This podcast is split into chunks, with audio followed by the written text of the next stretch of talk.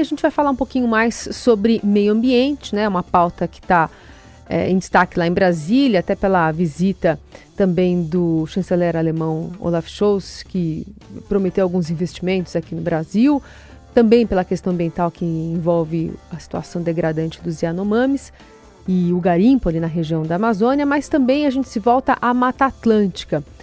Mata Atlântica que, embora seja protegida por lei, é lar de 72% dos brasileiros, concentra 80% do PIB nacional e segue, segue como o bioma mais ameaçado do Brasil. Entre os meses de agosto e outubro de 2022, foi registrado o desmatamento de mais de 6.850 hectares.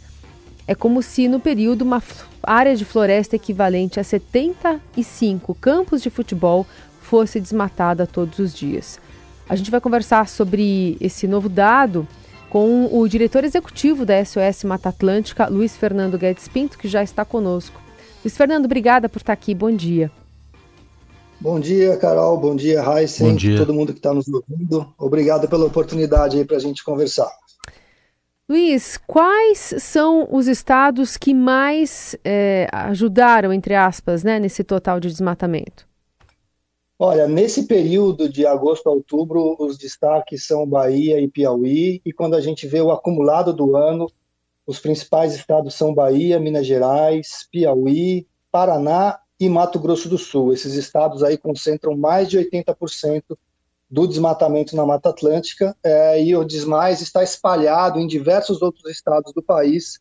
Lembrando que a Mata Atlântica ocorre em 17 estados brasileiros. Bom, vamos lembrar que tudo isso é, tem uma lei, tem uma lei que protege, ou deveria pelo menos proteger, a, a Mata Atlântica, né, Luiz?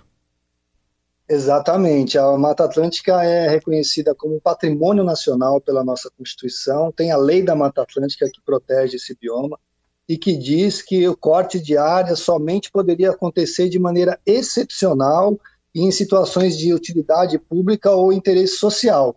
Infelizmente, a gente chega aqui para dizer que de janeiro a outubro nós perdemos mais de 48 mil hectares, 48 é, mil hectares dessa floresta, o que significa, inclusive, a emissão de 23 milhões de toneladas de gás carbônico na atmosfera. Quando você fala especialmente sobre esses estados, é, a compilação de dados de vocês entende que é uma tendência que veio se é, confirmando ao longo dos anos para se chegar a esse dado também desse tri, trimestre ou é, algum estado no meio do caminho aí, ao longo desses últimos quatro anos especialmente, começou, começou a despontar na frente? Não, os, ele, infelizmente, esses cinco estados e, e, Santa Catarina, que é um sexto estado, são uhum. aqueles historicamente onde a gente tem as principais áreas de desmatamento na Mata Atlântica, as principais áreas de pressão principalmente pela expansão da agropecuária, né, da agricultura e, e das pastagens. Uhum. É, Bahia e Minas Gerais sempre com desmatamentos muito altos, Paraná e Santa Catarina também, e, e, o Piauí e Mato Grosso do Sul, que também tem essa característica de estar aí na fronteira agrícola do Brasil. Então nós temos um padrão e o demais, os, outras, ah, os outros desmatamentos também tem um padrão bastante claro, que é como no estado de São Paulo, que é em torno das grandes metrópoles é, as peculiaridades de São Paulo, ele não está no topo da lista, mas também é porque é, estava falando de uma peculiaridade aqui, de, de um desmatamento. Também não sei se, para o nosso ouvinte, talvez seja legal explicar, sobrou bastante de Mata Atlântica ainda aqui no estado de São Paulo? Olha, o que nós temos sobrou em algumas regiões, principalmente na Serra do Mar, né, no, na região litorânea, mas no interior temos muito pouco. Então a distribuição é bastante desigual. A gente não pode olhar somente o número absoluto de quantos nós temos de Mata Atlântica e florestas no estado, mas em cada região. Na região oeste, noroeste, nós temos municípios e bacias hidrográficas que têm menos de 10, 15%. A própria bacia do rio Tietê, que é uma bacia que corta o estado inteiro, né? De leste a oeste, tem menos de 15% de cobertura florestal. A gente deveria ter pelo menos 30% de cobertura florestal para garantir os serviços ecossistêmicos né, que as florestas nos, nos oferecem para garantir o mínimo para esse funcionamento, para ter água, para ter biodiversidade, para ter regulação do clima. O Luiz, é, tá, já, a gente já está cons conseguindo fazer uma comparação entre o antes e o depois da pandemia? Teve algum ápice ou alguma redução expressiva em função da pandemia ou não? Não, no Brasil é, esse foi um efeito ao contrário, né? Gente, no, todo o mundo diminuiu a emissão de gases de efeito estufa, as atividades econômicas elas é, diminuíram e, portanto, a pressão sobre os recursos naturais em várias regiões do mundo diminuiu. Mas no Brasil o desmatamento aumentou, aumentou na Amazônia, aumentou na Mata Atlântica, aumentou em vários dos biomas e daí muito em função é, do governo que esteve presente em Brasília nos últimos anos, que era cético da ciência, que de certa forma incentivou o desmatamento, que enfraqueceu a legislação ambiental.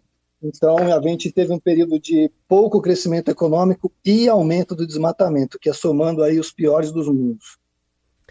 Bom, a gente está é, tá, tá vendo esses dados ainda referentes a 2022 apesar de termos um novo governo, e eu queria entender se as mensagens que estão vindo até agora de Brasília devem interferir e quando é que elas devem interferir nesses dados, num possível é, arrefecimento né, desse avanço do desmatamento também da Mata Atlântica, Luiz? Olha, a expectativa é de uma diminuição rápida, né? Os compromissos aí do, do, novo governo é de alcançar o desmatamento zero, inclusive, em alguns anos. Isso não vai acontecer de um dia para o outro. É, primeiro, nós tivemos as primeiras definições no Ministério do Meio Ambiente, no IBAMA, que é o órgão responsável é, pela fiscalização no país, que já tem um novo presidente, já existe um orçamento para o Ministério do Meio Ambiente a partir da PEC, né? Que foi aprovada mas as ações ainda estão numa fase muito inicial. A gente espera que as, a gente tenha notícias de redução do desmatamento ainda esse ano, mas de maneira ainda lenta. O Brasil está conseguindo recursos internacionais, é, inclusive para reforçar a sua capacidade né, de fiscalização e de valorização das florestas, mas a gente também tem que lembrar que isso também cabe aos estados, a fiscalização, a aplicação da lei ambiental e a aplicação da lei da Mata Atlântica cabe ao governo federal, mas também aos governos estaduais, e daí nós temos, ainda não temos sinais tão claros é, de todos os governos estaduais sobre esse compromisso com o desmatamento zero e com a aplicação da lei da Mata Atlântica. E em relação a fontes de, de financiamento para isso, para a Mata Atlântica mais especificamente, que a gente ouve muito falar, por exemplo, no Fundo Amazônia, a Mata Atlântica tem fundos também específicos? Olha, a boa notícia é que a ONU, é, as Nações Unidas, declarou a, a, década de 2021 a 2030 como uma década da restauração de ecossistemas. É um período que a gente tem não só que acabar com o desmatamento e com a destruição dos ecossistemas, mas com a recuperação desses ecossistemas para a gente garantir o um mínimo para as próximas gerações. E a Mata Atlântica foi escolhida entre os, os um dos dez primeiros ecossistemas bandeira do mundo para investimentos em restauração. mais de 100 é, ecossistemas do mundo aplicaram para ter esse reconhecimento. Ele foi anunciado em Montreal, na Conferência da Biodiversidade, em dezembro, e a gente espera que a partir disso a gente tenha muito recurso internacional disponível, não só para combater o desmatamento, mas para investir na restauração. A conversa sobre Mata Atlântica deveria ser desmatamento zero e a restauração em grande escala para garantir água, energia elétrica, comida para 70% da população brasileira. Isso representa recursos de que monta?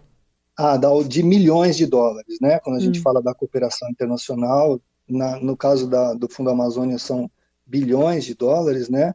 Existe uma discussão de ampliar os recursos do Fundo Amazônia para outros biomas, mas do, né, lá em Montreal a, a, uma ministra alemã anunciou um aporte de milhões de euros para esses ecossistemas bandeira é, da década da restauração. Então, é uma, um montante razoável, importante, que pode realmente fazer uma diferença. Desse anúncio que foi feito ontem lá em Brasília, na, na parceria da, do governo alemão com o brasileiro, se fala em 203 milhões de euros divididos em várias iniciativas. E aí tem desde empréstimo, Fundo Amazônia, apoio aos estados da Amazônia, Fundo Garantidor de Eficiência, reflorestamento de áreas degradadas, apoio de cadeias de abastecimento sustentável e fomento de energias renováveis. Em alguns desses itens eh, se contempla também a Mata Atlântica?